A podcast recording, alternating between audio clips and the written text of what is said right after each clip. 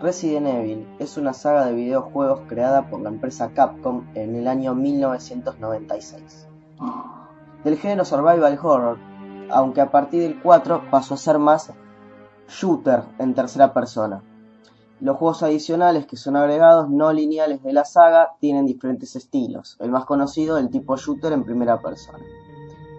shooter es de, de disparos, ¿no?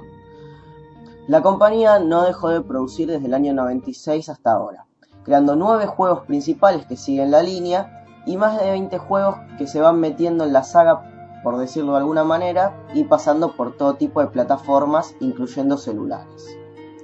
La saga además no se acaba en los juegos. Han salido seis libros escritos por el novelista estadounidense Stephanie Daniel Perry, cómics, figuras de acción, innumerable cantidad de merchandising, y por supuesto la saga de películas protagonizada por Milia Jovovich, de la que hablaremos más adelante. Pero primero vamos a familiarizarnos más con la trama general y los videojuegos.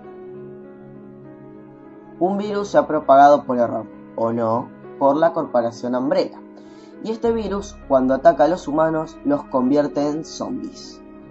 La historia nos va contando que Umbrella no es solamente una empresa productora de todo tipo de bienes y de investigaciones médicas, sino que en realidad es una tapadera de venta de armas, entre ellas biológicas. La primera arma que se investiga, y que es la que causa el quilombo, es el virus T, que es capaz de reactivar tejido muerto a escala celular, algo con lo que los científicos de la realidad vienen prometiendo y amenazando hace rato. Sabemos que en realidad ya lo están esto ya está en marcha, pero bueno, algún día lo van a publicar. Seguramente cuando ocurra lo que está pasando en el juego.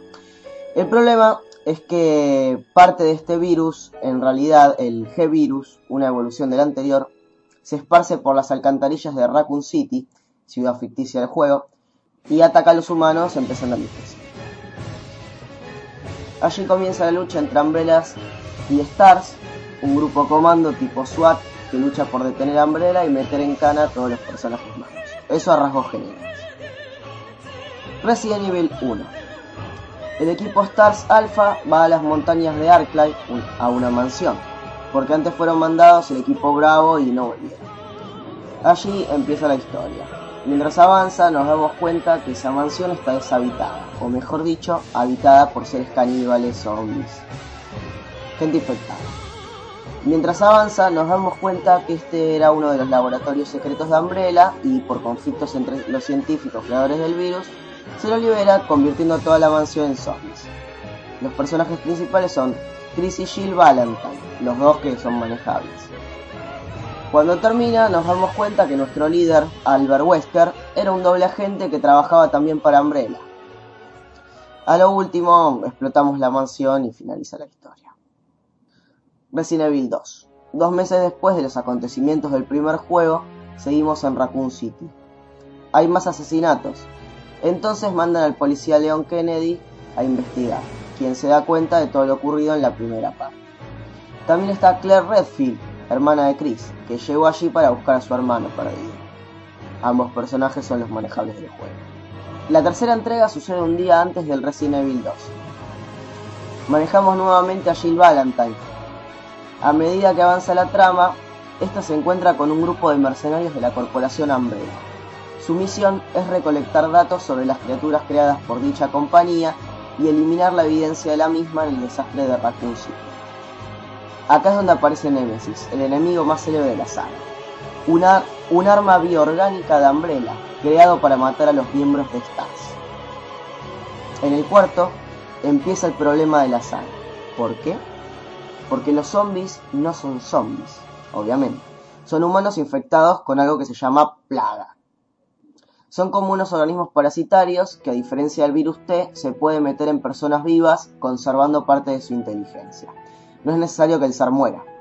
Lo que tienes es que puedes controlar a esta gente a base de ultrasonido y no comen otros seres, sino que atacan a lo que sea diferente, lo que provoca que estos zombies, entre comillas, sean inteligentes, también entre comillas capaces de usar escaleras, abrir puertas, arrojar objetos y algunos hasta usar armas. Eh, la historia es que la hija del presidente de Estados Unidos, cuando no, es secuestrada por una organización llamada Los Iluminados. Bueno, ya se fueron de mambo. La onda es que le inyectaban la plaga, volvía a Estados Unidos, contagiaba al presidente y se armaba bar. Y bueno, entonces la mantienen en España. ¿Quién se el encargado de ir a rescatarla?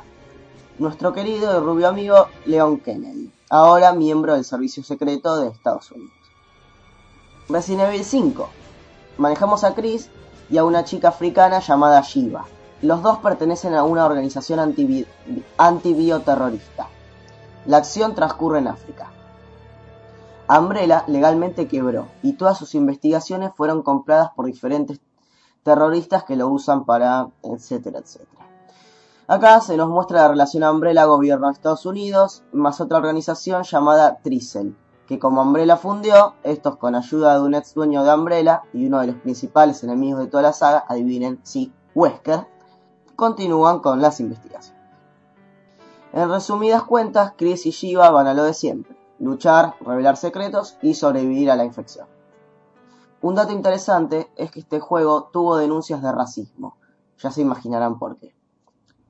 Respecto del nuevo y flamante de Resident Evil 6, sale en octubre de 2012 Así que vamos a dejarlos con el interrogante.